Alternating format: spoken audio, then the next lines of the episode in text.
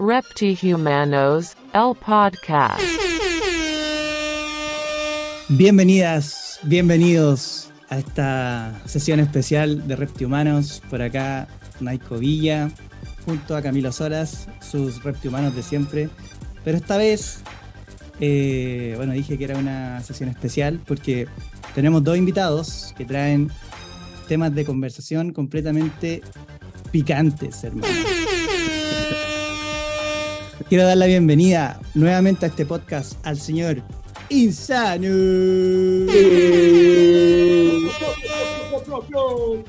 ¿Cómo estáis, hermano? Cabros? Aquí estamos, todo bien, ansioso de que empiece esta conversa, se viene bueno.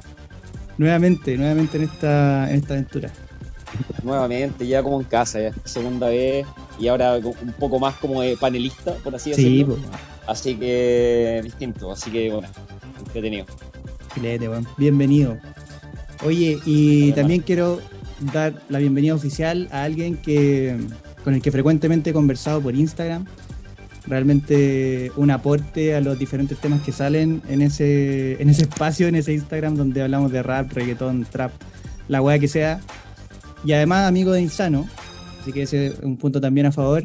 Con ustedes, Rick Zeppelin. ¿Qué pasó? Ricardo Zeppelin, ¿cómo estáis, hermano? Gracias, gracias, gracias, gracias, hermano. Nicolás, Camilo, un gusto estar acá en este selecto panel. También ansioso y contento de poder aportar con un granito la conversación, que no tengo dudas que va a ser intensa y entretenida. Filete, hermano, bienvenido. Y Camilo, ¿cómo estáis? ¿Cómo estáis en este nuevo grupo? Bien, pues bueno. igual lo de Rick es un llamado al, al público. Si interactúa con nosotros, puedes estar ahí. Clasificado del público. Claro. Claro, algo así. No, bien, bien, Me güey. gané un premio, hermano. Estoy por un Claro. premio. Si responde la historia, weón, de cada weón que Sí, hablamos, una, una, una wea así, sería como un Serás rastro, invitado. Sería un, un Ando- tazo de ando- Power ando- Ranger doble. No, bien, bien, weón. Eh, bacán de siempre estar en este espacio porque, porque hace bien. Por eso, weón. Así que gracias, compa. Oye, consulta, ¿le avisaron Sí. a Conejo y al J que fueron desvinculados de, de Reptil Humanos? Sí que les tocamos los puestos, ¿no? No, hermano, se- todavía no se le, no le se hemos van a dicho. enterar ahora en vivo.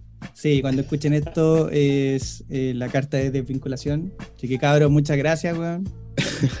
Eh, por todo lo entregado y los cachado cabros. esa- esas desvinculaciones. Oye, eh, puta, esta idea un poco es también interesante para nosotros porque es algo nuevo. Eh, esa ha sido un poco la tónica de Reptimano el último tiempo, tratar de no hacer siempre lo mismo. Y hemos bautizado este espacio como las Pebre Sessions. ¿Y cuál era la idea un poco, Oh. hermano? Que cada uno de nosotros llegara con un tema de conversación, algo contingente, algo interesante, ojalá inflamable. Así que en 15 minutos aprox vamos a desarrollar los temas que trajo cada uno de nosotros a este capítulo. No sé si alguien tiene ahí como las ganas, la motivación de darle y poner el primer picante a este episodio, hermano. Puta, yo me emocioné con lo de Rick, weón. Me dieron ganas de llorar. No lo dijo, no dijo nada, pero ya me, ya, ya me dieron ganas de llorar, weón. Sí, weón, yo también. Puta, Bueno, eh, off the record les comenté a los chicos que yo no hice la tarea, no llegué con ningún tema picante. Pero par- parto por no haber hecho la tarea, po. Eh, Buena, buena, buena, buena lógica. Sí, Phil, sí, estamos acá ya, po. Dale, Em, hermano. Sí, bueno, como les comentaba a los chicos, yo no hice la tarea, no. Y en este momento también estoy en una parada en que no, no quiero estar metido en el picante de las cosas, weón. Estoy como muy en mi, en mi ruca, haciendo mis cosas, comiendo callado, como se dice por ahí. Eh, tratando de absorber todo lo que está pasando en este mundo tan, tan loco, hermano, tan, tan cambiante, que tenemos muy pocas certezas con respecto a muchos temas. La música es, es una incerteza más, digamos. Eh, entonces, nada, no, no me sentía como cómodo trayendo algo que fuera incendiario, pero sí tengo una, una reflexión que cada cierto tiempo me gusta hacerla y me, y me lleva a un terreno emotivo muy, muy fértil para mí, que es eh, la primera vez en que tuve frente a mí algo llamado hip hop. La- sin saberlo. La- y la primera vez también en la que eh, hiciste rap quizás sin darte cuenta. La primera vez que tuviste el rap en tu poder y que estaba naciendo de ti y ni siquiera te dabas cuenta qué es lo que estaba haciendo y que finalmente, no sé, pues en mi caso fue como a los 17 años, 16 años en que, no sé, traté de rimar algo. Eh, y hoy en día es algo que no podría vivir sin ello simplemente, porque es mi terapia, quizás. Eh, entonces, claro, ese es un poquitito el tema que, que quería proponerles, eh, y más que para hablar de mi experiencia personal, para conocerla de ustedes. Buena, weón. Puta, realmente Bueno, interesante, interesante. emotivo y Sí, e interesante, sí, sí, toda la razón. Cabros, eh, Insano, por favor, te escuchamos con esta- este planteamiento de Rick. Buena, sí, bueno, eh, mientras te escuchaba, Sepe, o sea, inmediatamente empecé a. Volvieron a mí los pasillos de- del colegio, del colegio Noriones, donde yo estudié los, los 12 años, estudié ahí desde primero básico a cuarto medio, y fue ahí en los pasillos de ese colegio donde. No, sé si conocí el rap ahí, pero ahí fue donde empecé a practicarlo, porque conocí el rap a través de otros medios pero hay con los compañeros de colegio, entre ellos Talovis, por ejemplo, que quizá más de alguno que esté escuchando esto lo, lo conocerá, MC, productor nacional bastante conocido, que trabaja con, con raperos importantes de la, de la escena. Eh, tuve la fortuna de, de tener a, a Talovis ahí como compañero desde primero a cuarto medio. Y, y nada, ahí empezamos a, a foguearnos. pues. Y como, como mucha, mucha gente de mi generación, de mi edad, eh, uno de los discos que más me, me impactó y que me quiso y, y que, y que hizo que quisiera dar el salto de oyente a practicante fue el ser humano. Y empecé a rapear gracias al ser humano. Me lo aprendí de memoria, al callo, sílaba por sílaba, las métricas exactas, sobre todo las de Juan Sativo, que obviamente son las eran las más desafiantes para una Sí, persona que weón. no rapeaba nada, ¿cachai? Entonces, rapeando el ser humano desde el primer hasta el último tema, fue como empecé a foguearme. Y lo hacía solo, en mi casa, ¿cachai? Escuchando el disco, lo escuché así miles de veces, literal, para llegar a aprendérmelo entero. Y hasta que al final ya me salían las rapeadas prácticamente, o yo consideraba al menos que me salían prácticamente igual. Y creo que no lo hacía mal, porque más de alguna vez en el colegio, cuando todavía ni siquiera tenía la capacidad de improvisar, eh, como que en los recreos rapeábamos. po, Y yo rapeaba los temas de, de- del disco.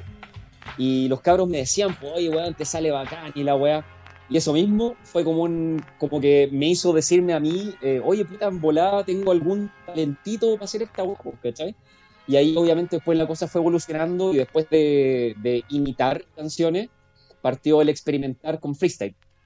¿Cachai? Y de ahí, bueno, de ahí empezó a evolucionar todo hasta que ya a los años después con Talo armamos el grupo y eso. Pero ese fue mi primer approach con el, con el micrófono, con las rimas, imitando a Juan Sativo de Tiro de Gracia, como yo creo muchos otros de mi edad también lo hicieron. Sí, porque el, de hecho, ser humano ha sido un tema recurrente y como transversal, yo creo, a lo largo del podcast, pues, porque efectivamente es pedazo de disco, pues, yo creo que a todos los cabros como de nuestra generación esa weá marcó caleta, pues, weón. si, si de verdad es bueno de principio a fin. De hecho, hay como unos, documen- unos documentales en YouTube que son re buenos, weón, que salen los, los cabros así cuando recién estaban partiendo, como empezando a crear ese disco, weón, y no, son son- son súper buenos, weón. Ninguno, ninguno de los integrantes de Tiro es consciente de lo que ese disco representa, en la, en la Sí, historia de la música nacional, digamos, del rock nacional, ¿cachai? Por, como utilizando este término que como que intenta englobar como a todos los géneros populares, ¿cachai? Eh, y, y más allá de lo que representó o- y sigue representando incluso en el, en- en el mundo musical chileno, en las vidas, pues como te decía, ¿cachai? Se formaron amistades gracias a ese disco, eh, gente aprendió a rapear gracias a ese disco, gente conoció el rap Mm. directamente gracias a ese disco, ¿cachai? No, no es mi caso, yo ya conocía el rap, pero mucha gente quizás escuchó el juego verdadero por primera vez en la rock and pop, en la cero, en la tiempo, ¿cachai? Radios de, de esa época y gracias a eso le interesó el rap, ¿cachai? Entonces, de verdad que es muy, muy trascendente, como ni siquiera los mismos tiros se lo imaginan al día de hoy, yo creo. Yo creo que nunca le tomaron el peso si no hubiesen sacado una wea mejor después de vuelta, weón. Porque esa, car- esa carrera se proyectaba muy, muy, muy bien. Y yo tomando un poquito lo, lo que dice eh, Rick, puta, y haciendo ese ejercicio, weón, nunca, nunca lo había hecho, weón. Así como, ¿cuándo fue la primera vez que te conectaste? O que cachaste, o que después me di cuenta. Puta, yo cuando era, yo cuando pendejo, puta, mi- mis viejos tampoco son tan viejos, pues, weón. Tienen como, me tuvieron como los 20 años. Y cuando era pendejo me hacían bailar hip hop. Y así como con, con MC Hammer, weón, así como con todas esas weas que salían y, y- yo bailaba hip hop, pues, weón, y decía que bailaba, ¿cachai? Yo nunca había hecho esa, esa, esa pregunta, weón, y es súper, no sé, weón, súper emotivo, pues, weón, para mí era un tiempo, fue un tiempo bonito, eh, obviamente cuando ahí mi familia estaba bien constituida, después se fueron a la mierda, pero, eh, eh, claro, soy, soy hijo de padres separados y todo eso lo que implica, pero... Eh, sí, bueno, en su oportunidad fue, fue una bonita imagen de, de ese tiempo y nunca lo había pensado. bueno, y yo creo que por ahí partió así como con MC Hammer, eh, puta, con este weón Ice, Ice Baby, como esa weá también, como que también la Vanilla- bailaba. Vanilla Ice.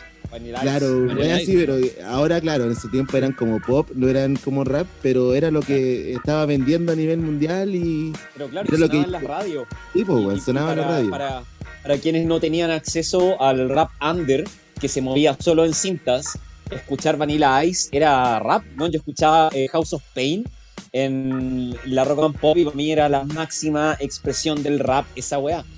Y después te das cuenta que no, pues que eran grupos como igual medios comerciales, ¿cachai? Sí, bueno. Oye, eh, es buena, es buen tema lo que propone Rick, me gusta Caleta porque nos hace como viajar al pasado, pues, weón, y obviamente tenéis muchas emociones en eso. Yo creo que a él también le, le pasa y por eso lo propone.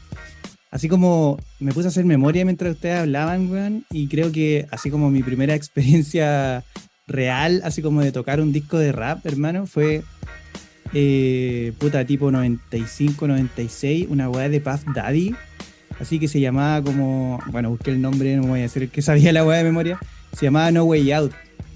Y se hizo famoso ese disco obviamente porque tenía este tema puta Panotorius, que fue como súper famosillo, con un sample como de, El- de Sting. Police. Sting, claro. De Police, ¿cachai? Ese tema. Y puta, lo tenía mi hermano mayor. Y mi hermano, 0% rapero, pues, weón. Tenía el disco de Puff Daddy y al lado tenía el de Cristina Aguilera, weón. eh, Enrique Iglesias, ¿cachai? Pero a mí ese disco me gustó, hermano, y sin entender ni una puta mierda de lo que hablaban los weones. Eh, pero habían un par de temas como muy chorizos, muy calle, y esas weas fueron las que más me gustaron de ese disco, pues. Fue como mi primer encuentro con el rap, así por, por llevarlo a un momento concreto. Y de ahí para adelante, eh, yo creo que viviendo un poco la misma línea de ustedes, pues puta, tiro de gracia. eh, algo que una vez dijimos acá, cómo sonaba ese disco en el 96, weón. Mucho mejor que todo lo que se estaba haciendo incluso en España. Eh, Increíble el sonido. Sí, pues comparábamos las maquetas de KCO de, de aquellos tiempos, weón, grabándolas en el baño. Y el disco de Tiro de Gracia, weón, es como, puta, 10.000 veces mejor que ese nivel, pues, weón. ¿Cachai? Ese disco salió por una, por una, por un sello, ¿no? El de el- la mano. Emi. Yo creo que Emi. Emi, Em, sí. eh, sí, creo que era Emi. Sí. Eh, ya no Ya no existe, existe. me parece. No, pero eran fue- puros buenos fue absorbido por Universal o algo así. Eran Sí, puros una secos que estaban detrás de, de ese disco, bueno, que después Sí. se fueron como a producir discos a nivel latinoamericano, in- internacional, son puros buenos secos. Y bueno, y los artistas po. también que, que uno pasa desapercibido, pues, bueno, pero está Sole de Medina, está Vanita de Yux, estaban puros buenos, Sí, po. El Quique Fonsea. Neira, weón, ¿cachai? Fonsea. Fonsea, puros buenos secos, pues, weón. Sí, po. O sea, El Scooby también, ¿no? El, ese tema como Sí, de los igual alimentos. Más, igual más, más under sí SQV. En, porque Sí, claro. los que hemos mencionado hasta acá son buenos que sonaban en la radio ya en esos años, ¿cachai? Que bueno, Sí, igual posterior a Tiro de Gracia, como que Tiro fue quien abrió las puertas, ¿cachai? Y ahí la- las radios y los sellos se dieron cuenta de estos otros artistas que también eran buenísimos, como Maquisa, Frecuencia Rebelde, etc. Pero SQV es una es under, mucho más under. Sonaba solo en cinta. Sí. Y claro, eh, apareció por primera vez de manera un poquito más masiva en el tema que decís tú, Josepe, de el, el tema del bajón. Ey, hip hip hop, ah, pero al perro le toca esa entrada, hermano. Eh, Ah, muy sí, bueno. Combo 10 se llama esa weón, ¿no? Combo 10, combo 10. Combo Era 10. muy- Buena. Era muy buena. esa- weón, igual que Insano, me sabía todos los putos temas, weón, de esa weá, Sí, weón, de memoria, weón. Yo hasta lo escribí, hermano, como en el cuaderno así para después cantarlo. Ah. También lo hicieron, weón, ¿no? Sí, sí, también todo el rato. Yo no, yo no con ese, pero sí lo hice alguna vez, con otras canciones. Eh, No me acuerdo qué, pero sí lo hice. Era buena técnica para aprendérsela, po, weón. De hecho, ahí Sí, po, iba aprendiendo la la métrica y todo, cómo se escribían los patrones, cómo iba ahí haciendo un poco la, el quiebre Sí, de la po, rima, el remate, toda esa po. Y se devuelve, se, se devuelve el boomerang para el que lo planteó, ¿no? ¿Qué, qué, boomerang, pasó, sí, ¿qué po, pasó ahí? ¿Qué, pa- qué pasó ahí? De todas maneras, tengo que contestar, pues, eh, puta, a mí me pasó un poco lo mismo. Yo creo que mi primera experiencia con, con la música rap y ya y así como cachando ápices de lo que era el hip hop, más que la música rap propiamente tal, fue con Fujis, el Score. Yo creo que Killing Me Softly fue la primera cuestión, a pesar de que es más cantado ese tema por, por la tía Lauren. Pero, pero tiene unas partes de rap, hermano, que eran muy locas. Y el pem, pem, pem, pem. Yo decía, podía escuchar esa wea millones de veces. Y creo que eso me, me abrió una ventanita como para ya empezar a interiorizarme o interesarme por ese estilo musical. Em, Oye, es- esto, calmado, cortito, esto es como para un weón que nunca probó las drogas, partir con heroína al toque. Partiste con una weá así horrible buena de una. así. Imposible Sí, no enamorarse de- al toque. Sí, weá, sí, esa- y, Ready, or Not, weón, eh, ya así como un himno, himno de la vida, esa weá, weón. Sí, ¿no? Y el disco de Score, yo creo que, hermano, yo siempre vuelvo a ese disco, siempre vuelvo a ese disco cada cierto tiempo, porque de verdad que ese tema de Silots, la- las gaviotas, hermano, también una locura. Bueno, pero ahí apareció, ¿cachai? Y después por cosa la vida en la feria me encontré el, el de Score y me lo compré. Y ahí quedé loco, porque ya no era Lauren Hill cantando armónicamente y musicalmente en todas las canciones, sino que era un piño de rapero, weón, con una mina rapeando, entonces al tiro como que al tiro entendí, yo nunca sentí de que las mujeres no podían rapear, ponte. Porque para mí la primera, que, la primera canción de rap que me llamó la atención lo estaba cantando una mina. Entonces, para mí esa cuestión como que nunca fue tema hasta que sentí que era tema. ya más adelante, ¿cachai? Para mí nunca hubo como una separación entre géneros, ¿cachai? Después con el Mm. tiempo fui, en- creo que como sociedad fuimos entendiendo muchas cosas y nos fuimos dando cuenta de, de- de que sí en verdad había una, una brecha y, y todo lo demás. Lo que, lo que yo, como saliendo un poco del, del 96, un poquito más adelante, la, la reflexión que hago es por qué todo ese potencial que explotó con tiro de gracia, después lo que decía Insano, Maquisa, Frecuencia Rebelde, Resonancia también, ¿por qué se pegó como una, una chantada tan, tan brígida? No, no se pegó un, un un segundo nivel, una evolución, sino que la weá retrocedió tanto que incluso por eso ahora haciendo como el- la conexión, por eso nos fuimos como algunos al rap español, por ejemplo. Como que la weá en Chile decayó a un nivel así como que el rap pasaba casi desapercibido, weón. No sé si ustedes Oye, lo ven así hermano, también. yo, yo, yo no, yo discrepo ahí en ese punto. Yo creo que el, el rap en Chile post tiro de gracia no ha hecho más que crecer. Eh, Juan, se ha ramificado de una manera impresionante. O sea, tenéis todo tipo de rap, ¿cachai? Eh, en aquellos años antes de Tiro de Gracia teníais como yo creo dos tipos de rap, así como lo que hacía Tiro, que era como un rap un poquito más, ¿cómo decirlo? No sé, alternativo porque no hablaba solo de choreza, y la otra posibilidad, rap de choreza. ¿Cachai? Como que no había mucho más, ¿cachai? Y después con el pasar del tiempo empezaron a aparecer un montón de grupos que para qué te los voy a mencionar porque estaría hasta mañana, hermano. Pero está ramificado mucho al punto que hoy día tenéis artistas tales como el Jonas, como el Chiste, como Broncoyote, ¿cachai? Y un larguísimo, etcétera, ¿cachai? Entonces yo creo que este declive que vos mencionáis, Nico, pasa más Pero, que nada pero yo voy antes, voy antes, voy 2000, puta. Es como el tiempo inmediatamente después. Eh, Claro. Yo creo, mi- o sea, mi opinión muy, muy personal, que el que pasa el tiro de gracia entró con todo y, y trascendió. Y fue, a lo mejor, haciendo como lo que, eh, lo que hice Insano, claro, sin, sin llevarlo como a lo que es pop, porque claramente era una categoría distinta, antes lo que pasaba como categoría musical era lo que no era pop, era como rock, como el, contra al, pop. Y por lo mismo estuvo de los discos más rankeados en Chile, es de los mejores discos de la música nacional, ¿cachai? Pero yo creo que a nivel de popularidad, un, un grupo inmediatamente posterior a Tierra de Gracia, que sonara en todas las radios, que sonara como que todo el mundo lo conociera, yo creo que eso eh, eh, faltó. Eh, así como un eslabón siguiente que, que, que siguiera como esa, tomara como el testimonio de lo que hacía, Tiro de Gracia.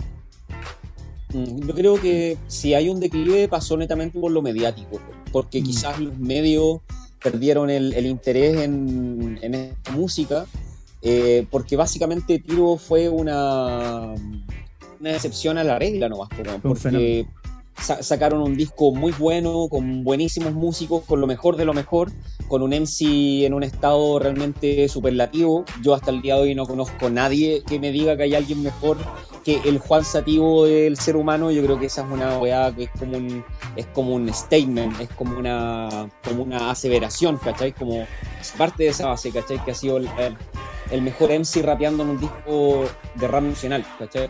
Entonces eh, era insostenible, pues, ¿cachai? Como tendría que ha- ha- haber aparecido otro tiro de gracia o bien tiro de gracia haberse mantenido en ese mismo nivel por, eh, por un tiempo por un tiempo más prolongado, ¿cachai? Porque después sacaron el Decisión, que si bien es un buen disco, no le llega ni a las canillas al ser humano, para mí. Yo he escuchado a gente que me ha dicho que le gusta más el Decisión que el ser humano, ¿cachai? No sé, yo ahí no, no coincido, pero van Es que Saturno tiene un rol Eh. más importante en decisión, como que en el ser Sí. humano fue secundario. Juan Sativo no llegaba a grabar, estaba lanzadísimo. Esto te lo Mm. digo así de, de fuente directa. De primera fuente. Entonces, sí, pues entonces, eso, pues, eh, como para no escaparse del punto, eh, yo siento que el declive, el declive fue mediático más que artístico. Mm. Metamos Sí, la ¿cómo- gente po, metamos la gente Sí, ¿Cómo, bueno, cómo, cómo, ¿Cómo funcionáis después de un hito? Porque hay, ya de verdad cuando se logra un hito, tocáis una cima, un clímax de algo y mantenerse, mantener ese mismo, esa misma altura, ese mismo calibre que lo que ya habían hecho los tiros era dificilísimo. Y comparto con todas las opiniones que han dicho ustedes y también me quedo con una que dijo el, el insano, que igual el flow de, de Juan Sativo en ese tiempo era superlativo. Que no sé si es el mejor de todos, pero, pero nadie de verdad que ha fluido sobre las instrumentales con el tipo de estructura que él proponía. Eh, muy Das Effects, ¿cachai? Como una weá que no tenía mucha estructura, pero aún así sonaba rima y sonaba súper limpio y increíble. Y bueno, y, y el vinipendiado también, Juan Satío, Sí, sí, puta que le han dado al pobre, al pobre, al pobre ídolo. Y el otro día fuimos a una tocata con, con los cabros y el- ahí estaba el compadre concursando en una un concurso de croqueras que hicieron, ¿cachai? que había que hacer su graffiti en una croquera, en un, creo que le llaman como el Black Book. No voy a decir el nombre de la, de la tocata ni nada de eso, estoy ni ahí con, con dar publicidad gratis, pero que era de una Que tienda. paguen, que paguen los weones. Ah, Sí, sí, sí, weón. and- andábamos, po, weón. Andábamos. Andábamos, po. y ahí estaba el loco, terrible low perfil, haciendo su, volviendo un poco a la esencia. Yo creo que el hombre está, está tratando de alimentarse un poco de lo esencial y, y está bien. el, el morbo de tiro de gracia, hoy en día tiro de gracia despierta un morbo, weón, que lo encuentro sí. muy tóxico, hermano. Hubieron muchas muy- peleas de por medio, weón. Sí, y que así si tenéis 19 años y tocáis el cielo, weón, en una weá que nadie la hace. No, No, olvidé po, loco, Weón. weón. Te volví O sea, loco, pues, De hecho, nosotros peleamos con Juan Satío en, en los DM de Instagram. A ese nivel. ¿Eh? Ahora, hermano, que- A- a- amenazo de demanda, amenazo Yo de demanda, pantallazo de la foca que nos tiró y Ah. Camilo así como, igual deberías bajar eso porque pueden haber acciones legales. y así, weón. Pero, pero es que, el mundo pero pelea es que el con loco, el loco estaba, el loco estaba entre medio de toda esa weá, pues, weón, amenazando con demanda a todo el mundo, pues, weón. No, Todo lo que pasa en DM se publica en esta weón, hay conversaciones privadas. Sí, weón. ya, perfecto, perfecto. Oye, NF, NFX Digo, oye- es como un poco así igual, weón. Es- le, NFX. le, le pillo como un flow medio parecido así, culiado, weón. Sí, Así algo- como me- Parecido. desordenado, entre medio que sube y baja, así como bien. No sé, Parecido, parecido, parecido. Parecido, pero, pero- pero no. No, Pero claro, sí. pero no encuentro. no, no, no ha habido nadie similar a Juan Sativo ni antes de Juan Sativo ni después de Juan Sativo. No, Como que el weón era tan bueno como que casi nadie quiso imitarlo. Y si alguien lo hizo, lo hizo tan mal que no nos dimos ni cuenta. Porque Sí. ni se parece, así. muy auténtico. Esa también es otra de la de, de- otro de los puntos a favor de Juan Sativo, que fue muy auténtico, como que no le copió a nadie. ¿cachai? Sí, weón. Qué lindo, qué lindo. No, nada, pues, weón. Puta, dar un, un micro cierre a tu tema porque obviamente tenemos eh, tres temas todavía por delante, pero agradecerte igual porque nos hizo viajar. Siempre es bueno recordar, weón, para seguir avanzando, weón. Así que Dale, gracias, dale, Rick sí. Zeppelin. Buen tema para partir, weón. ¿Quién sigue, cabros? ¿Quién sigue? ¿Quién sigue en esta vaina? Alguno, alguno de los dueños de Uno y casa, uno, yo ¿no? Ya, Camilo. Sí, no, eh, Lánzalo. buena cabres. eh, ahí tomándolo un poquito con lo que estábamos tratando recién, eh, que era que antiguamente a- habían eh, muchas categorías como de música, de, de por ahí se empezó a meter como el rock, como, como lo que movía un poquito la, la estructura de la música clásica, como estaba organizada, ¿cachai? Y, y desde ahí eh, siempre se planteó como el rock, como contraposición al pop o la, o la música como tipo balada o la wea del momento. Eh, eso claramente fue evolucionando. Ahora, bueno, a nosotros que nos gusta, y Insana lo dijo por ahí, en general, eh, la música urbana, eh, o donde se pueda meter al, al rap o el hip hop, eh, o el reggaetón, o toda la weá que está sonando ahora. Y también meter un poquito como con la evolución de, de los artistas eh, del momento. weón. Yo no sé si un artista ahora eh, sea 100% pop, sea 100% rock, sea 100% rap o, o trap, ¿cachai? La weá está muy diversa y, me cuesta muchas veces ahora escuchar a un artista actual y, meterlo como en una categoría determinada, weón. Eh, y en general ese es como el tema, pues, weón. La- las categorías en la música, las categorías en el rap y, cómo piensan que la weá se está manejando ahora en la, actualidad, pues, weón. Si la weá es para puros premios, no sé, weón. ¿Cómo, cómo, lo ven ustedes? La muerte de la categoría.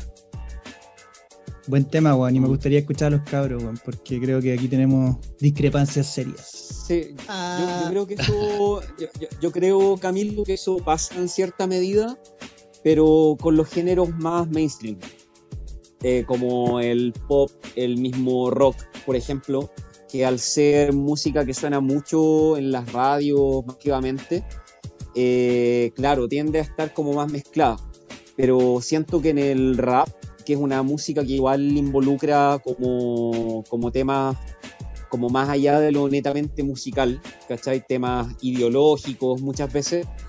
eh, siento que en el rap se sigue cultivando el rap estricto del Brooklyn de los 90, ¿cachai? Eso todavía existe, es más, es, es casi como un subgénero del rap, ¿cachai? El, inten- el intentar sonar a Nueva York, ¿cachai? Un rapero es capaz de distinguir una, unas bateras que suenan a New York, eh, que uno sabe que son distintas a unas bateras utilizadas por un productor en Los Ángeles, ¿cachai? Entonces yo creo que en el rap sí existe, ¿cachai? Yo creo que en el rap yo sí me atrevería a encasillar en rap, rap estricto y duro a, un, a muchos grupos, ¿cachai? Sin embargo, yo creo que eso que tú mencionas pasa, como te decía, en músicas más comerciales, que por lo mismo, como tienen que ser comerciales, tienen que intentar innovar, tienen que ser canciones oreja, tienden a quizás como a nutrirse y mime- mimetizarse más con otros estilos musicales. No sé, por ejemplo, pienso en Dualipa.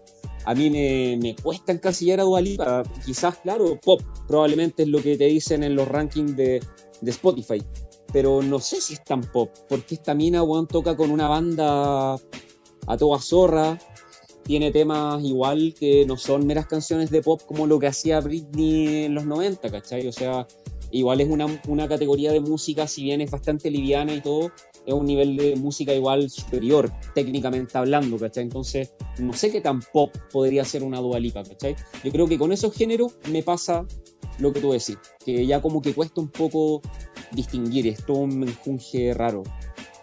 Mm, Pero por ejemplo, el mismo disco de Tiro Gracia Insano es súper fusión. Y desde ahí no Sí, sé de dónde en venga, ese- por ejemplo, En, en tan, ese caso tan- sí. tan lo estricto. po. Por, por- o, o, por ejemplo, artistas como, como Chiste o como el Jona eh, se han aperturado igual a otro estilo, eh, sonando igual bien rap. weón. Eh, Claro, por es que eso lo- po. mi dilema de, de- de categorización, ¿cachai? Es que hay casos y casos. No sé, para mí, Lord Sucio, por ejemplo, un weón que suena a Nueva York, totalmente. Y para mí esa weá es rap duro, ¿cachai? Claro, probablemente el ser humano no, porque weón canta Joe Vasconcelos, eh, hay eh, un montón de músicos que ahora no me acuerdo. Y claro, probablemente el caso de Tiro y tantos otros, ¿cachai? Pero yo creo que sí hay artistas que lo mantienen estricto en algunos géneros, Mm. ¿cachai? Como decían, aquellos que tienen implicancias un poquito más ideológicas, donde hay algo como más militante, ¿cachai? Nadie milita con el pop, por decir algo, Sí. Soy En popero. El rap sí, entonces, claro. Oye, Cam- Camilo, pero tu, tu pregunta igual eh, respecta al, al rap, hip hop, género urbano o, o más musical, así, visto lo global. No, no, en ge- en general, y también aplicado obviamente al, al rap y al género urbano. ¿Ustedes cacharon que cuando murió Aaron Carter, el titular decía, Rapero. muere rapero? Sí. Qué rabia, conchetumare. Y nunca hizo rap. weón. Pero O sea, weón, no, no- no le seguí, no le seguí la, car- no le seguí la carrera, pero... Yo sí. Beso, Ah. Crash on ¿Con You. quién? ¿Con quién? ¿Con quién ¿Con tuvo quién tema? el tema? De haber tenido temas ¿Eh? con raperos, pues, me imagino. Si allá la voy así. Bueno, yo tengo así una, un, respondiendo a la pregunta de Camilo, creo que también quizás en conversaciones off con los cabros se ha dado un poco esta, este tema. Y un poco mi visión de la weá es que finalmente, como el futuro un poco de la música es como esta, este funcionamiento que tiene la playlist, ¿cachai? Es como la música finalmente va a ser, es que va a ser música para momentos, ¿cachai? Como que nadie es todo el día rapero o nadie es todo el día rockero, sino que tú vayas escuchando tu música de acuerdo a tus estados de ánimo o de acuerdo a, la- las cosas que vayas haciendo en tu vida. O sea, po, música para cocinar, weón, música para carretear, música para un momento de introspección, ¿cachai? Yo creo que hacia allá va un poco el, el futuro un poco de la música y los artistas también los veo acoplándose a eso, ¿cachai? Veo de repente hueones que te tiran un tema de barras porque quieren como probarse, volver al, al deporte del rap, por ejemplo, pero también hacen un tema para cuando eh, estés vacilando y estés carreteando con tus amigos, ¿cachai? Como que la weá pasa a ser como una modalidad, ¿cachai? Y, y yo decía que era buen punto, porque yo sé que, eh, claro, Insano lo dice como el rap y todo, pero, o sea, como que el rapero se mantiene 100% rapero, y yo ahí es donde creo que se dio también en el capítulo anterior, que yo creo que eh, hay, hay, hay puntos de vista distintos en el sentido de decir, yo, hermano, me considero, así, si tú me preguntáis, la música que marca mi vida es el rap, ¿cachai? Pero yo a día de hoy no siento que sea las 24 horas rapero. También quiero de repente escuchar, weón, puta, un rock, weón, hasta cumbia quiero escuchar el sábado en un carrete. Y, y eso no hace que yo deje de ser rapero. Y por eso también escucho artistas que ocupan todas las modalidades de mi estado de ánimo, weón. ¿cachai? No sé si ustedes... Ojo, yo, yo decía algunos, algunos, no como norma para todos los raperos, porque todos los raperos son personas y todas las personas son diferentes. Pero, pero- Al insano, al, in- al insano yo lo he visto enojado porque no ponen rap en los carretes. ¿viste? No, o- oye, La mi confirmación. caso, yo, yo no, Sí, escucho rap todo el día. Al igual que tú, Nico, yo no escucho solo rap todo el día. Eso dejó de ocurrir cuando yo tenía 25 años, hermano. No, eso, pas- eso dejó de ocurrir hace mucho tiempo. Yo escucho, hay días que escucho más jazz que rap. Trato de todos los días escuchar rap, pero hay días que escucho más jazz. Eso que decía yo es de algunos raperos que Mm. lo mantienen estricto son como bastiones de sonido estrictamente rapero, ¿cachai? No, yo Sí. eh, hablaba de casos súper particulares como, por ejemplo, Lord Sucio, como por ejemplo, lo voy a mencionar porque hay que mencionarlo en todos los capítulos de Reptimano, CHR, y, así, y así, po, weón. y, y no sé, po, weón, y otros tantos grupos en todo el mundo, ¿cachai? Que lo mantienen rapero, Mm. ¿cachai? Donde yo puedo decir, esta weá es rap. Yo me refería a eso, ¿cachai? No como una norma para cualquier persona que escuche rap, no, ni cagando, hermano. Yo tampoco escucho rap todo el día. Quería aclarar. hacer eso. ese punto. Sí, es que, ¿sabes por qué yo lo decía también? Porque eh, en una de las conversaciones que tuvimos, eh, y nosotros un poco la tesis que hemos ido sacando en conclusión haciendo esta weá, es que para nosotros, finalmente, el artista es un weón que. Incluso el rapero, podríamos decir. Yo lo digo para mí, un rapero es un weón que se enfrenta a un ritmo y tira unas barras o su verso, ¿cachai? Ahora, si ese ritmo tiene eh, reggaetón, si ese ritmo tiene trap, si ese ritmo tiene boom bap, para mí no, no hace mucha diferencia. ¿cachai? Y, en ese capítulo me acuerdo que, claro, igual es un caso extremo que Camilo habló de Jordan 23, por ejemplo. Habló de Jordan 23 y tú dijiste, esa weá no es rap, ¿cachai? Y yo lo entiendo, no es rap, porque obviamente es un concepto totalmente diferente y él no se siente rapero y no quiere ser rapero, pero para mí es eh, un artista que está tomando diferentes colores y haciendo una obra, así como también lo hace KCO, lo hace el Tote, ¿cachai? Frente a, una, frente a un ritmo y con sus líricas. Oye, pero es que hermano, tocaste una tecla más filosófica que la chucha. Que no sé Pero si es igual- un tema para abordarlo acá porque no iríamos a la verga, pero ¿qué es ser rapero? es brígida la weá que, la weá que tocaste así muy tangencialmente. ¿Qué es ser rapero? ¿Qué define a un weón como rapero? ¿cachai? Como te digo, es un tema eterno que quizás para otro, capítulo, pero, pero eso. Aaron Carter, no weón. Aaron Carter es rapero. Paz descanse, Yo- yo creo que- Yo creo que el rap es un, es un, es un, es un recurso, es una forma de componer tu estructura eh, musical. Eh, y cualquier idiota, cualquier idiota puede rap. La diferencia, ¿dónde está? En que Jordan 23 no es hip hop. Pero si rapea, yo no puedo decirle que lo que está haciendo él es, es rap. Es, Dio la tecla, Exacto. Rick, dio la tecla, Exacto. dio la tecla. Sí, eso es lo bonito de la cultura a la que pertenecemos y que hemos vivido nosotros por largos años, pues, hermano, que, que el, el- el hip hop no necesariamente habla de rap todo el rato, y de hecho los raperos, o hablo por mí, yo necesito alimentarme de las otras disciplinas, ¿cachai? Necesito acompañar a un amigo de repente a pintar un muro o chantar un tag por ahí, ¿cachai? Yo si pierdo todas esas cosas, eh, pierdo mi esencia de rapero, de como yo veo el rap. Eh, pero creo que eso es lo bonito del, del hip hop, hermano, que no, no es solamente el rapear. Es que ser una persona, o sea, creo que uno lo vive mejor de manera integral y estando en contacto con las otras ramas que también tienen harto que, que aportar. Sí, ahí Estudiar yo creo que rapero. también eh, contribuye harto, la- o sea, no sé si contribuye tanto, pero lo, lo, lo pone también en tela de juicio bastante lo que es la industria musical en sí, weón.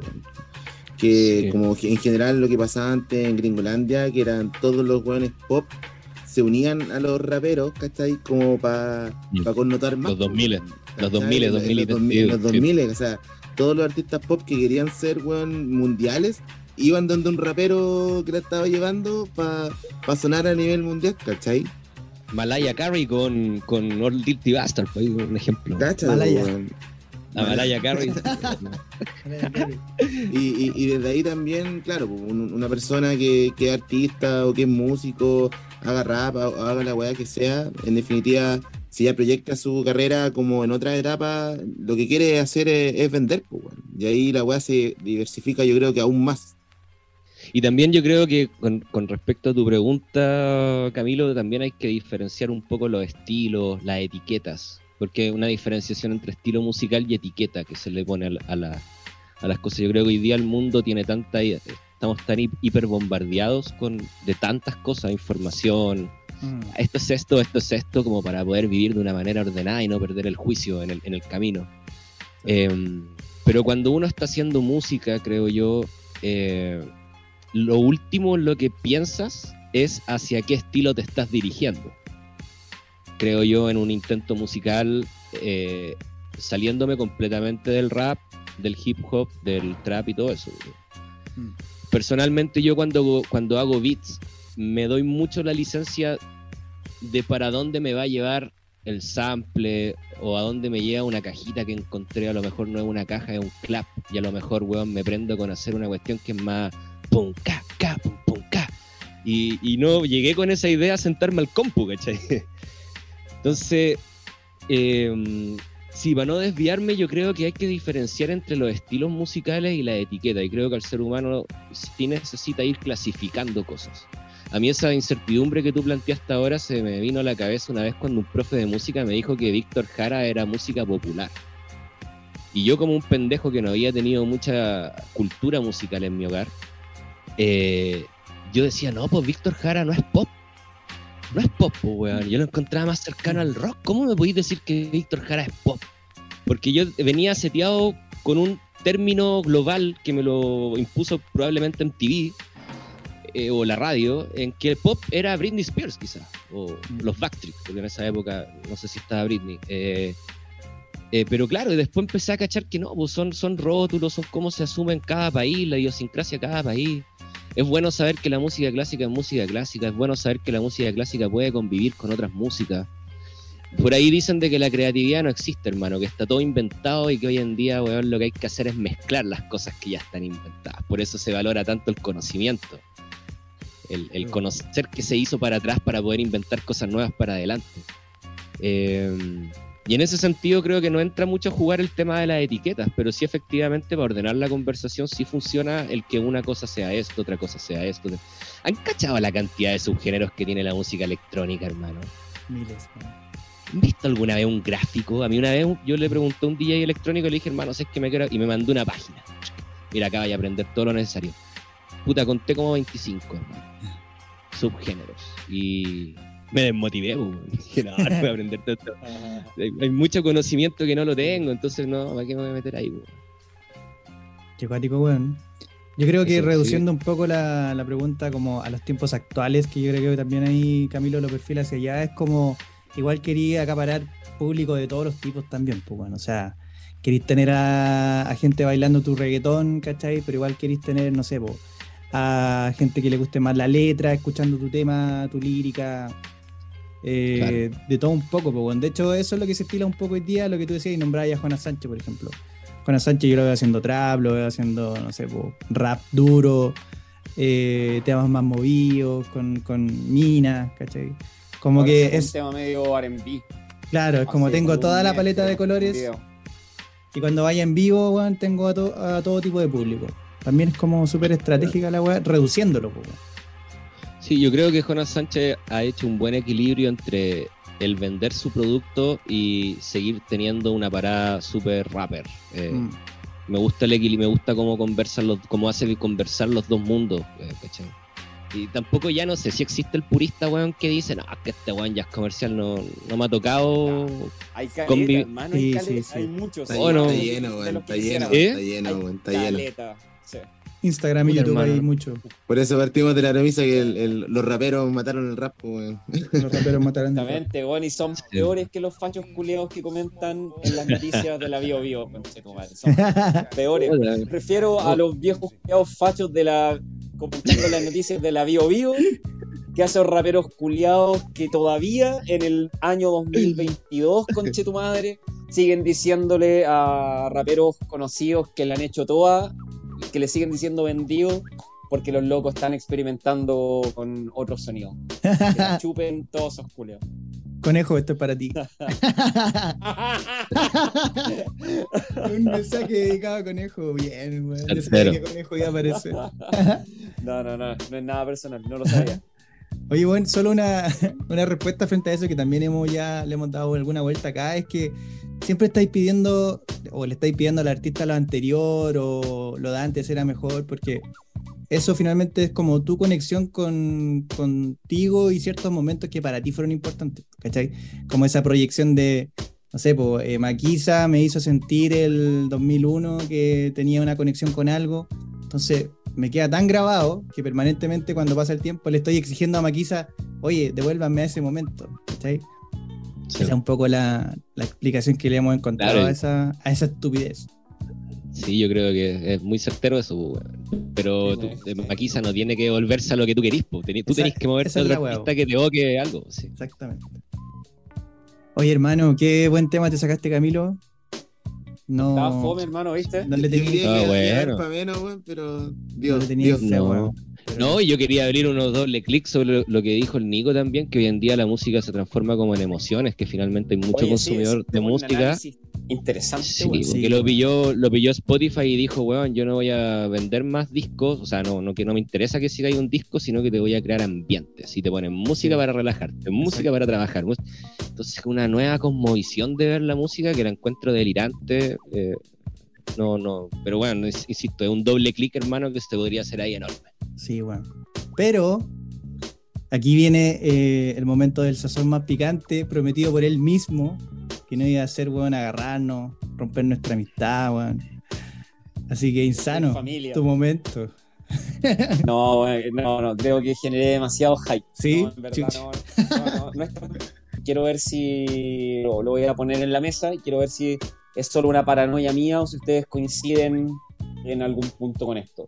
Siento que hay un virus, como un bicho, una bacteria, no sé cómo decirlo, que infecta a los raperos chilenos, específicamente a los raperos chilenos, cuando cumplen como 35 años digo yo, es como una media, ¿cachai? A algunos les pegará un poquito antes, a otros les pegará un poquito después. Y siento que esta bacteria, este virus que infecta el sistema inmunológico de los raperos nacionales de más de 35 años, los hace involucionar en el micrófono, hermano.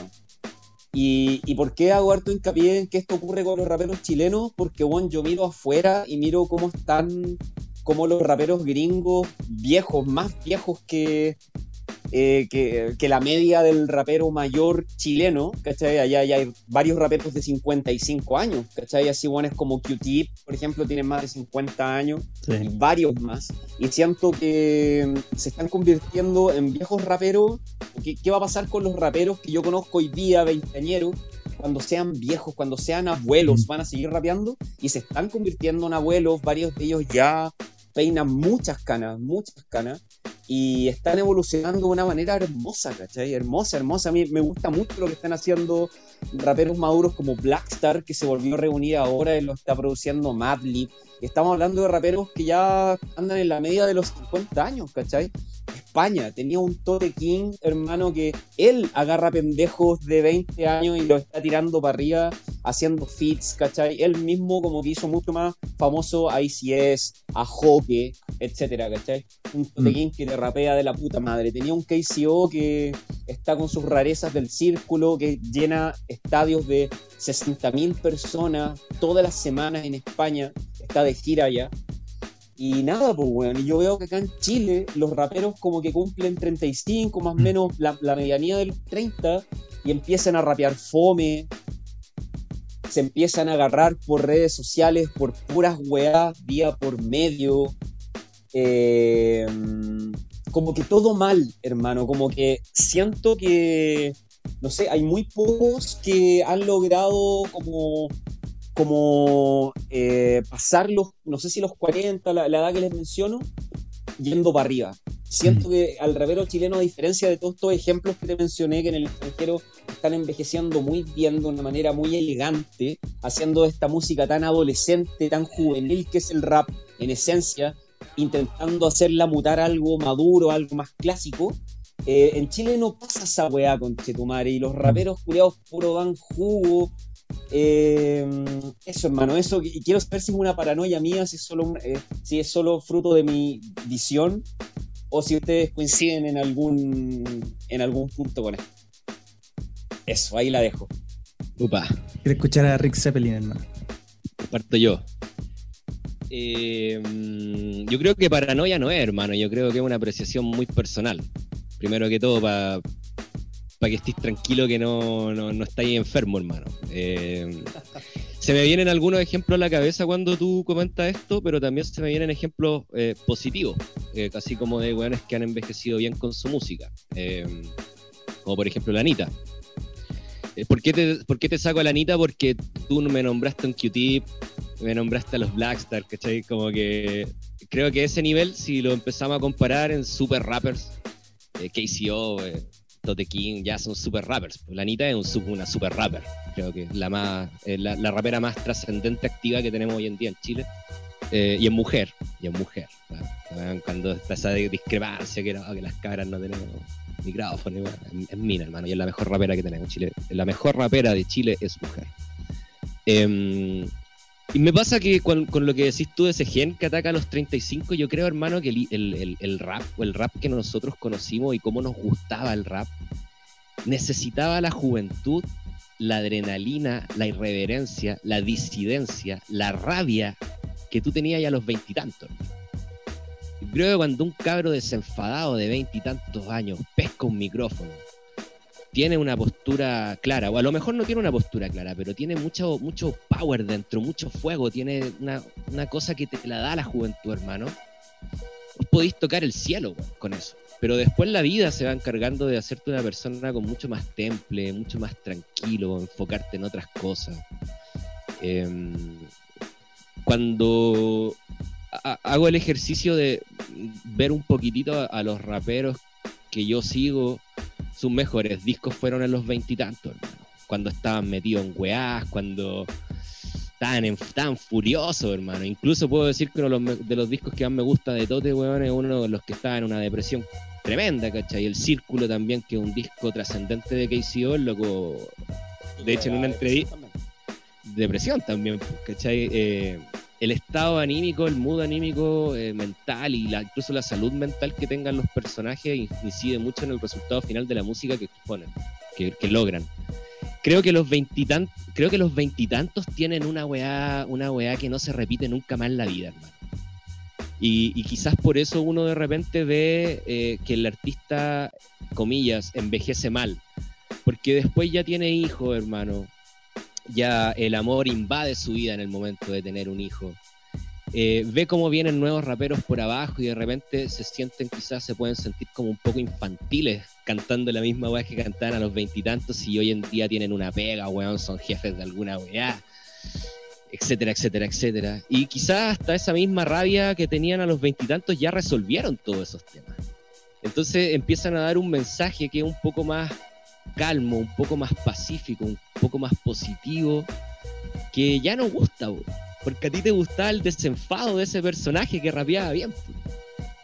Eh, ese es mi análisis, hermano, a lo que a lo que tú decís. Creo que eso es lo que lo que lo que siento, y lo que me pasa y lo que he podido analizar, que por lo demás sí me he dado cuenta de que por eso digo que no es paranoia, porque sí, me, cuando envejecen de repente no lo hacen muy bien musicalmente hablando. No estáis mal insano, no estáis mal insano. Pese, hermano, pese- coincido, coinc- coincido contigo plenamente, pero el, el único punto que te pongo ahí es que esto que tú dices no ocurre solo en Chile. El tema de la madurez y de sentar cabeza un poco y la calma que, insisto, con eso coincido 100%.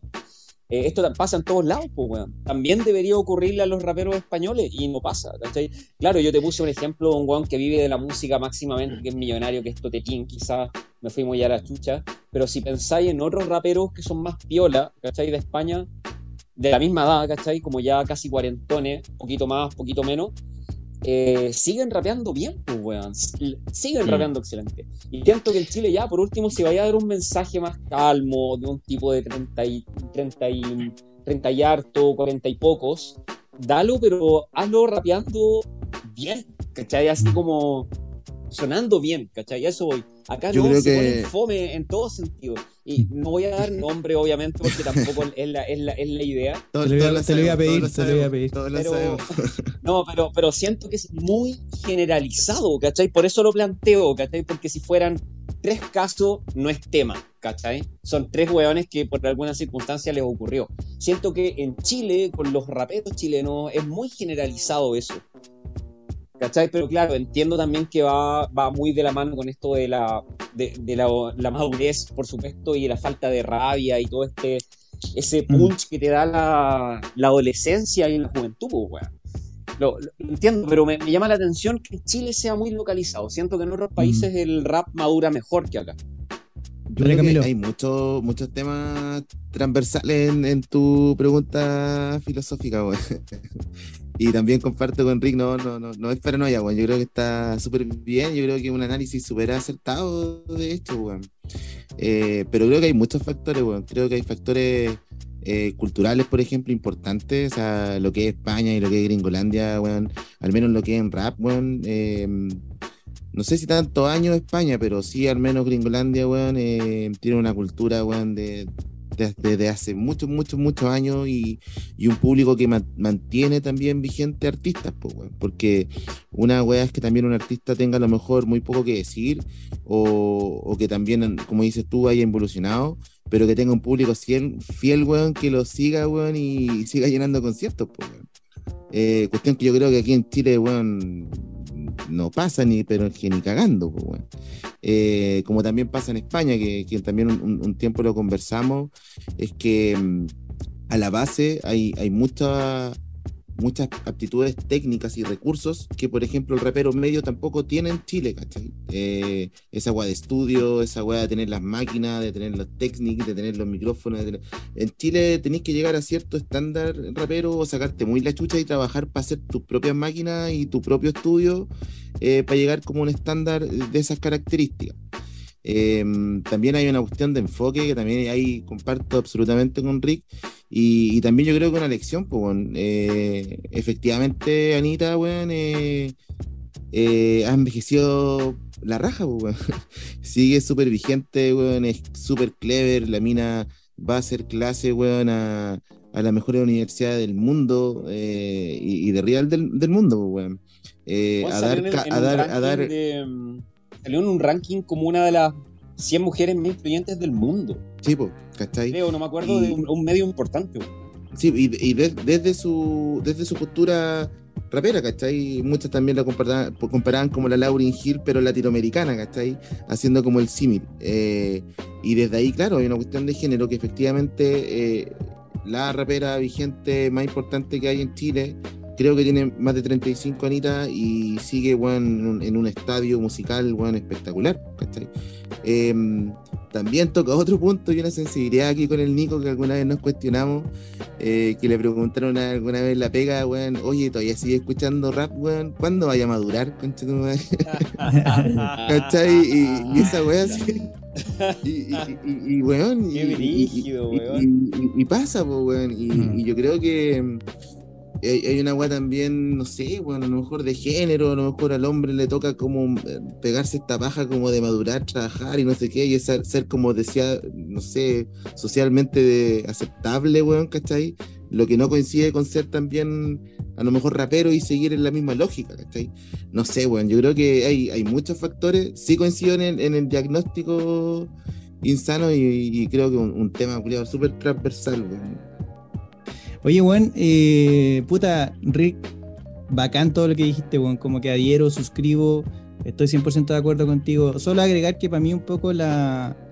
Siempre trato de hacer como un símil, o me ha tocado hacer un símil entre, no sé, pues el futbolista, ¿cachai? Y el rapero, como que, no sé, pues... Carrera corta. Claro, carrera corta, eh, bueno, es que se forran jóvenes y llega un minuto en que, puta, ya son viejos y se les pasó la micro, pues, ¿cachai? El futbolista llega un minuto en que queda sentado en su casa, weón, y ojalá que haya guardado plata, porque si no, weón, eh, puta, hacer Uber, ¿cachai? No todos fueron Alexis Sánchez ni Arturo Vidal, pues, weón. Entonces, tenéis que ser como tener esa mentalidad de futuro y obviamente muchos no la tienen. Entonces, yo un poco muy breve el análisis de que el rap eh, entendemos, yo creo que todos concordamos en que obviamente hoy día no es como la música más popular eh, hay otros géneros que están como llevándose el público, por así decirlo. Obviamente quedan los fieles, los de siempre y todo. Pero el rap no es una música que hoy día eh, aglomere mucha gente, ¿cachai? Entonces, raperos que tenían su show antes asegurado, que tenían su versures hardcore todos los años porque eran amigos de Omega, llega un momento en que igual han, yo creo que la han visto en el sentido de no tener mucha pega, pues, bueno. Entonces, lo veo como una, una expresión de la frustración también que implica eso, lo veo como una forma, entre comillas, de, pedir auxilio, weón, de rememorar eh, triunfos del pasado, todo eso como en el sentido de este virus que decía Insano, eh, como síntomas, ¿cachai? Como hay muchas cosas que afectan a los raperos hoy en día y que... Sintomatología de la situación. Sintomatología que lo llevan un poco a esta, a esta performance, por así decirlo, que vemos, weón, de rapero puta dando la cacha, weón. Y quizá el costo de ser rapero part-time también, ¿no? También, pues, weón. Porque tenéis, que estar trabajando de 9 a 7 todo el día y, llegar, weón, a, hacer tu rap eh, cuando estuviste todo el día en un ambiente ultra paqueado. Puta, no soy el mismo, weón. Sí, pero como para redondear el, tema, eh, pese a que tengo esta como frustración, yo diría. Para mí ese es como el... Es, como la, la, vibra que me despierta esto, este tema, como, me, como que me frustra. me gustaría que los raperos chilenos cuando cumplen 45 años con Chetumare saquen un caso elegante, así como lo hace Mos Def que rapea poco menos que de frac el culiado con su micrófono rojo y te hace una weá maravillosa con Robert Glasper y toda su banda, ¿cachai?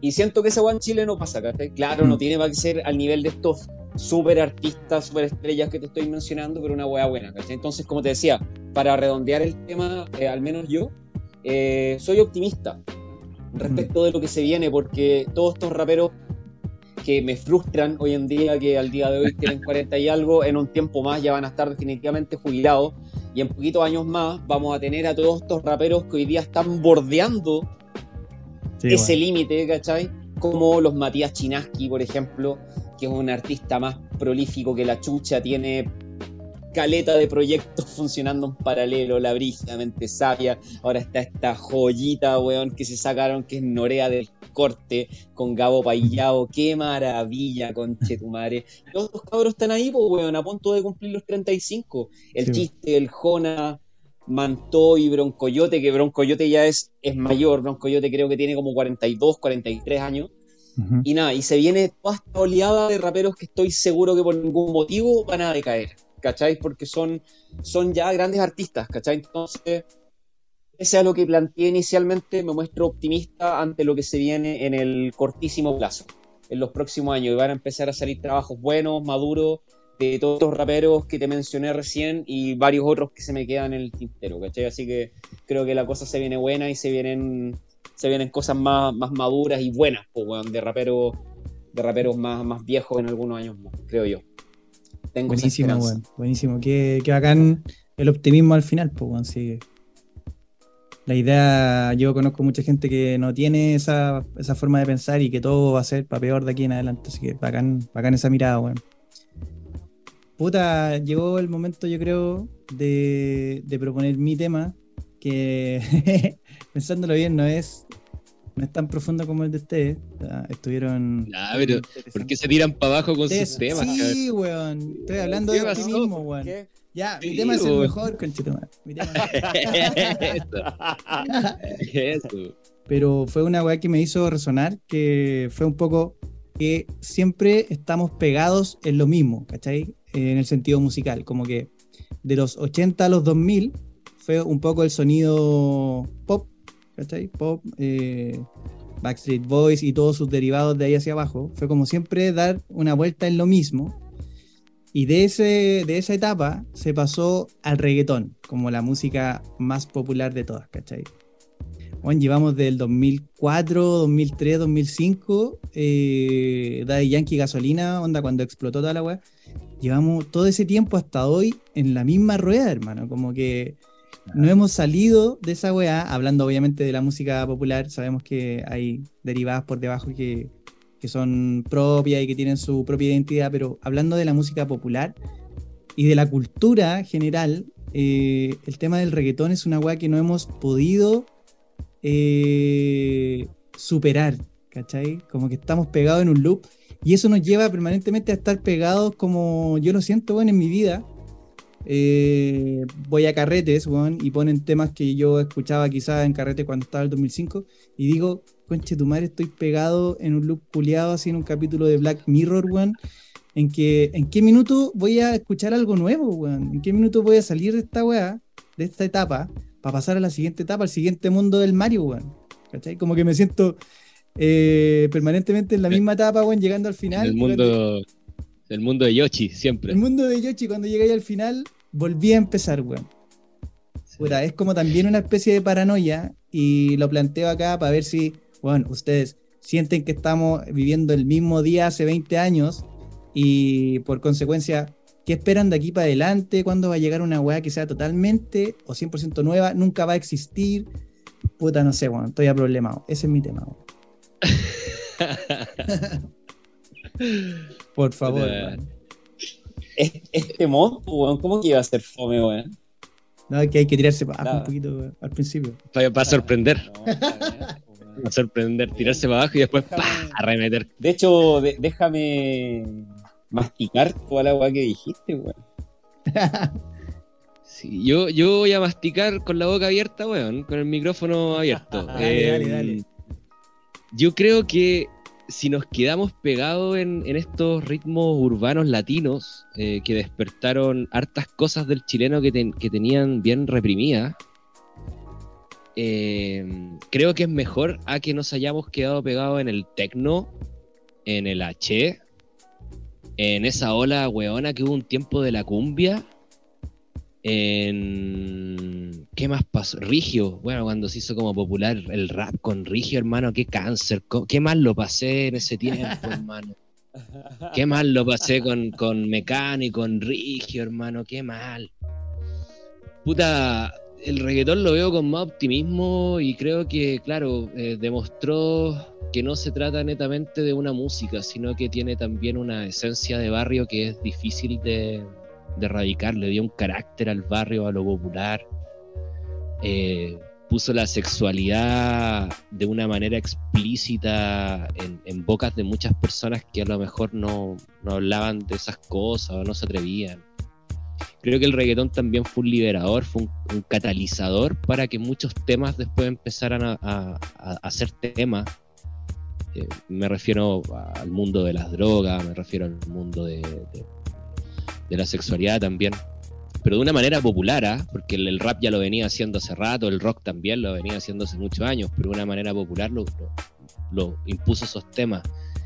Y creo que eso la gente, no sé si es agradecimiento es la palabra, pero, pero sí se sintió identificada con eso. Y, y por otro lado, en un país tan oscuro como Chile, tan, tan amargo, que, que- que es la fama que tenemos a nivel sudamericano, de ser unos hueones amargos. Puta que nos sienta bien, weón, tirar un punca punca que nos, que nos sacuda un poco y que nos quita un poco esa como esa amargura, ¿no? Esa, esa, porque acá en Chile hay una weá bien rara, están los amargos, están los pseudo intelectuales, están los que creen que tienen la razón en todo, están los que se dedican a odiar. Somos un país que ha sabido ser bien amargo a lo largo de su historia y, razones tenemos también por lo demás. No es culpa del chileno, no es porque quiera. Entonces creo que el reggaetón viene un poquitito a traer un poco de luz a, muchas situaciones que, que están por ahí. Eh, por eso yo creo que no nos hemos liberado esa música, generó algo que tenía una identidad que era mucho más poderosa de lo que pudo haber sido la Che. El Che te hacía bailar de una forma imbécil. El reggaetón te hace bailar de una forma con un poco más de mensaje, creo yo, cuando irrumpe. Mensaje, depende del guan que escuches también. Y depende del mensaje, aquí le llamamos mensaje, no quiero abrir esa nota, pero tiene una cosa, tiene una cosa también el reggaetón bien de ro- romanticismo, ¿no? El chileno ha sido bien consumidor de música romántica toda, toda la vida, ¿no? No nos olvidemos que cuando en Argentina se estaba escuchando Charlie García, acá estábamos, era una gotita. Porque, weón, la dictadura militar culturalmente le hizo muy mal a este país, pues, weón. Entonces, como que las primeras, las músicas que se permitían en ese momento eran músicas dirigidas al, al corazón, que hablaban del romance, y eso eran los sufrimientos. Tu sufrimiento no podía ser musicalmente el que lo estabais pasando mal con un salario, que había injusticia, que mataron a tu, a tu primo, que esos no eran temas para tocarlo en la música, no se podía. Tú tenías que hablar de que tú, de que estás enamorado de una weona y que te hace sufrir, hermano, y lloráis. Eso estaba permitido. Entonces, de ahí venimos nosotros. Esa es nuestra, lamentablemente, nuestro trauma musical, creo yo. Eh, y el reggaetón precisamente libera mucho, ha liberado mucha gente. Y creo que por eso no nos salimos nunca más. Y para terminar, hoy en día Chile está en un, en un pic, creo yo, de, de artistas eh, del reggaetón, del trap, etcétera, etcétera, que se están encargando que no muera tampoco. Eh, ¿cachai? Y, y ahí podemos tocar otra nota, otra tecla, y creo que cada artista es particular, eh, pero también yo creo que hay hartos cabros que lo están haciendo súper bien y que tienen súper claro cuál es el juego. Qué grande Rick Zeppelin, weón. Oye, tremendo análisis, súper contundente. De hecho, siento que no hay mucho que agregar porque, bueno, la, la lectura me parece súper acertada, hermano. Sí, bueno. Súper acertada. De hecho, eh, no, no tengo ningún punto. No, no, no, no dijeron nada de lo que dijiste, bueno, como aportar un par de cosas que, bueno, ustedes lo tienen que haber escuchado, que Spotify confirmó que Chile es el país del mundo que más escucha reggaetón Sí. en cifras, ¿cachai? En cifras. Entonces, claro, algo sociológico hay en esto, más allá del. Porque, bueno, no sé, po, eh, Obviamente en España, en Italia, todos estos países también escuchan reggaetón más que la chucha, pero no tanto como acá, ¿cachai? Acá algo pasa con la weá. Y yo creo que esta weá eh, va un poco de la mano también, eh, intentando hacer un poco de sociología barata, eh, con, con lo, con lo permeable, con lo permeable que es el chileno, la sociedad chilena, ante cualquier estímulo foráneo que haya. Mm. Eh, no sé, eh, los argentinos, por ejemplo, hasta hace poco, hermano, y te hablo de los 2000 los argentinos se han empezado a abrir a otras tendencias más globales, ¿cachai? Hasta hace poco los argentinos culiados decían colgate y ahora ya como que están empezando un poco a modular mejor, sin mencionar el rap, ¿cachai? Que para no dar la paja de nuevo y seguir hablando con el, con el rap de siempre, ¿cachai? Han mejorado mucho en eso, ¿cachai? Eh, A lo que voy es que los argentinos, los mismos peru- los, los países más del altiplano, peruanos, bolivianos, son mucho más eh, imper- no, impermeables, no es la palabra, porque obviamente han sido también empapados de otras culturas extranjeras, pero siento que el chileno es mucho más abierto a absorber cualquier hueá que venga de afuera, porque somos unos hijos del latifundismo. Siempre vemos al criollo, al rucio, como un hueón bacán, por algún motivo. El chileno siempre le ha hecho el felatio a cualquier weón que venga del otro lado del charco o cualquier weón que venga de Estados Unidos, aunque sea un jalero culiado que viene de Miami, el culiado de Miami, por alguna razón el chileno lo admira. El chileno siempre ha estado más abierto a absorber cualquier weá que venga de afuera. Y en ese sentido, creo que el reggaetón hizo mella de esta especie de falencia, digámoslo, de la sociedad chilena y penetró como no ha penetrado en ningún otro país, po, weón. Por todas las razones que magistralmente expuso el CEPE, po, weón. ¿Cachai? Yo creo que Sepe le pasaron un Maravilloso. chorteo y vino preparado. para Sabía todo weón, antes, sabía weón, todo, sabía todo. Le pasaron un chorteo y no, estamos claros, estamos claros. Qué grande. son, análisis súper de guata, hermano. Son súper de no, guata. te- eh. Pero asertivo, hermano. Hizo trampa, hizo trampa. Oye, Sí, no, agrega, no, tu, sí, agrega tu puta, a- a- eh, Chile claramente siempre quedó, weón, 10 o 20 años más atrás, por ejemplo, que nuestro vecino más cercano a Argentina, weón. Así, pa- partiendo desde ahí, efectivamente, la, la falta de, de identidad, eh, ahí conectándolo con un poquito con, con lo que señala insano, y que también, ahí ya más eh, conspiranoico, tipo conejo, weón, para citarlo de nuevo. Eh, esta weá de- del choco, weón. Nosotros somos el experimento, weón, cuando se inventó esta weá de economía de mierda del mundo. Y puta, somos los consumistas de mierda, pues, weón. Weá que nos pasí, weón, que sea la weá que esté sonando, el chileno lo va a consumir, pues, weón. Y ahora es el reggaetón.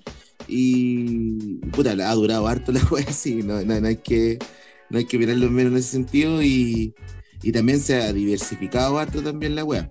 Y, y ahí enganchando un poquito con, con también con lo que señala Rick eh, en su análisis, es que encima ahora también lo hicimos nuestro, pues, weón. O sea, aparte de consumirlo desde afuera, lo hicimos nuestro. La dura, nuestra receta. Sí, pues nuestra receta, y más encima a los cabros ya le está funcionando bien. Están vendiendo más que la mierda y.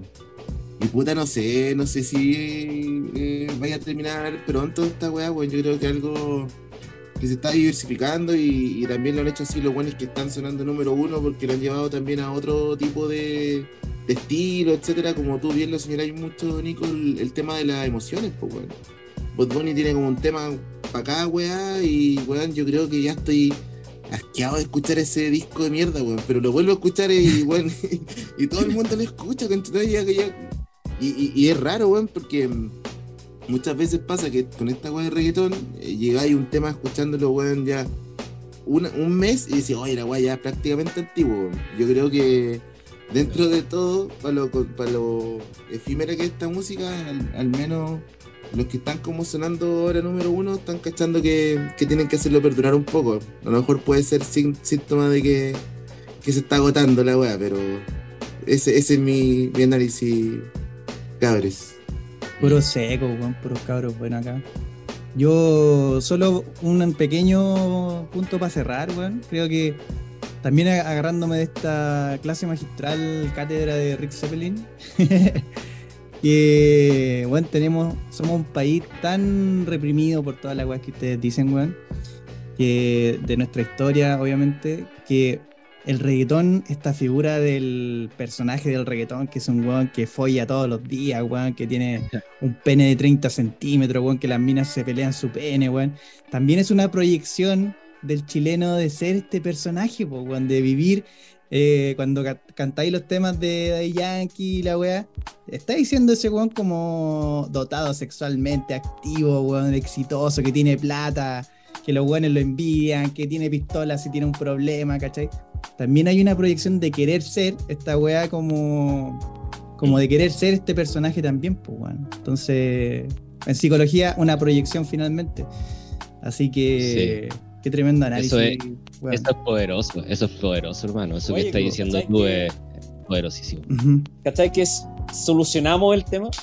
La se cagó. acabó, listo. Se resolvió Como- la weá.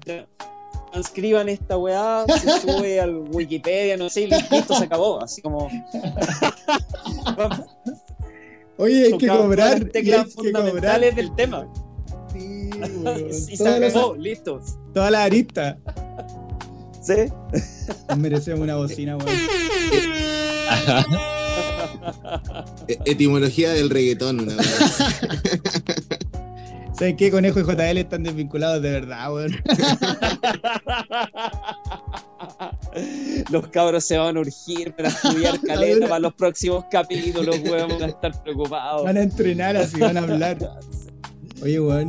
Eh, puta, ha llegado Notable, el notable. momento ir cer- Sí, No, weón. notable. memorable. De ir cerrando un poco esto, eh, quiero agradecerle, weón, porque efectivamente fue un, un baño de algo nuevo para este espacio. Eh, fuera de broma, weón, bacán su aporte. Eh, Insano y Rick, creo que, que ustedes se conocieran y fueran amigos también suma mucho y pese a eso no tienen las mismas opiniones, pues, weón, tienen sus puntos de vista súper marcados, lo hacen notar y agradecerles nomás, cabros, por el tremendo aporte, weón. Oye, Gracias a ustedes, por invitarnos, por hermanos. Agradecidos. sí, Nico, Camilo, creo que gran labor la que hacen ustedes. eh, hace falta más espacios de comunicación, siempre van a hacer falta. eh, creo que la gente, las, personas que se atreven sin fines de lucro a, comunicar y a, abrir todos esta- estos espacios eh, son súper importantes, hermano. Así que, ah, no, agradecer la invitación y, y la, aparte de la invitación también, el, el que uno se nota que puede estar conversando con usted y sentirse súper cómodo como si nos conociéramos de antes y eso está bueno a pesar de que no opinemos eh, igual en todos Lo los temas, pero, pero se agradece en un clima tan, tan polarizado que hay hoy en día, weón. eh, Sí, weón. quizás estas La cosas buena no onda se agradece, weón. La buena onda Sí, se agradece claro. siempre. Yo, ahí haciendo eco de lo que dice Insano, weón. Puta, tengo 35 años, estoy tomando cerveza sin alcohol. Y tengo mi hija con, bron- tengo mi hija con bronquitis, así que soy así como weón, El rapero. el rapero, el Pero- rapero culiado. Llegué a mi edad límite de rapero, weón. Pero- ¿Cómo te vayas a sacar un tema bueno? ¿Cómo te vayas a sacar un tema bueno? Hermano, saca el neo tema y me dejáis callado, conchetumare. No, no, pero. Banger de la puta y que el tema se llame Insano Conchetumare.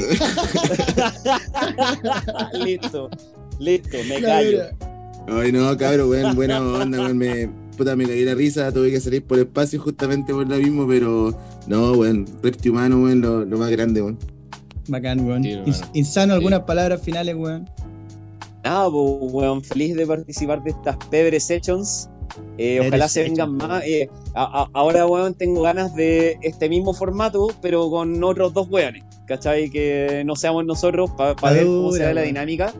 Para ver si se repite. Estaría bueno como una especie de spin-off de Reptihumanos, así como de la versión oficial. Así que entretenido, hermano. Ya me siento en la casa, weón, después de esta weá. Así que, weón, si quieren que aporte algo, aquí está este humilde servidor, weón. Me avisan, no va. Y nada, pues cabrón, larga vida a este hermoso proyecto, pues, weón. Falta, Bacán, faltan los espacios, como dice el CEP, así que larga vida al rey. Maravilloso. Lo único que yo pido, cabrón, es que podamos tener una instancia, weón, en la vida real, weón, de una chela. Nada más. Sí, sí, Creo es definitivamente. Se viene. Hermano, eso es mucho más fácil de coordinar que cualquier cosa. Maravilloso. De verdad. Ahora cierra con un reggaetón, pues.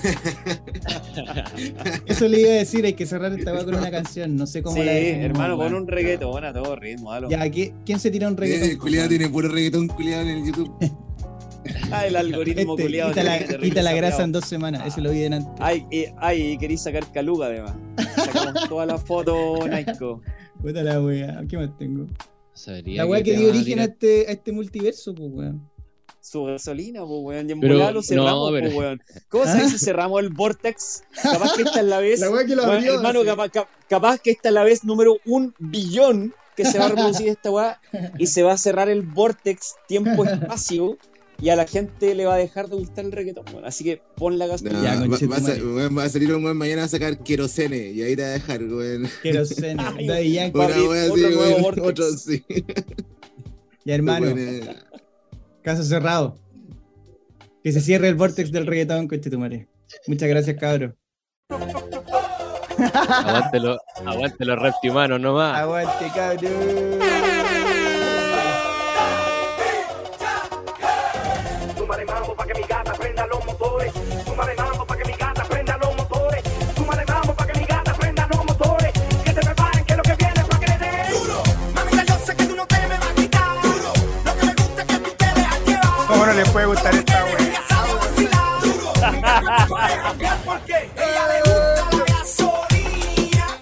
Esa sacáis caluga o no? En dos semanas.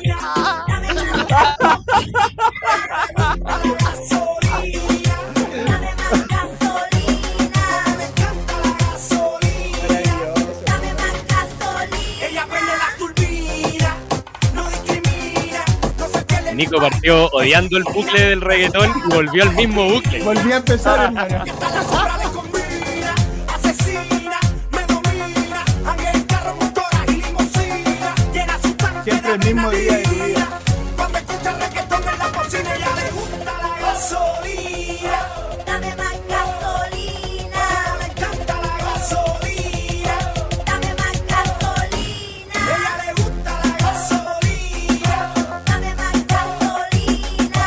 No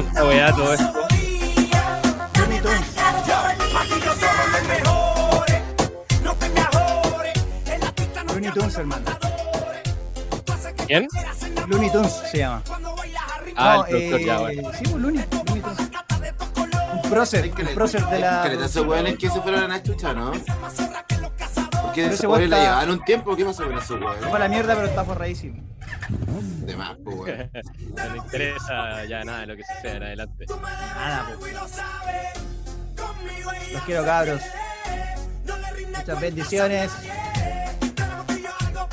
Se Chicos, nos vemos. Nos vemos en la Aguante vida los real. Gracias. Nos vemos en el bar. Eso.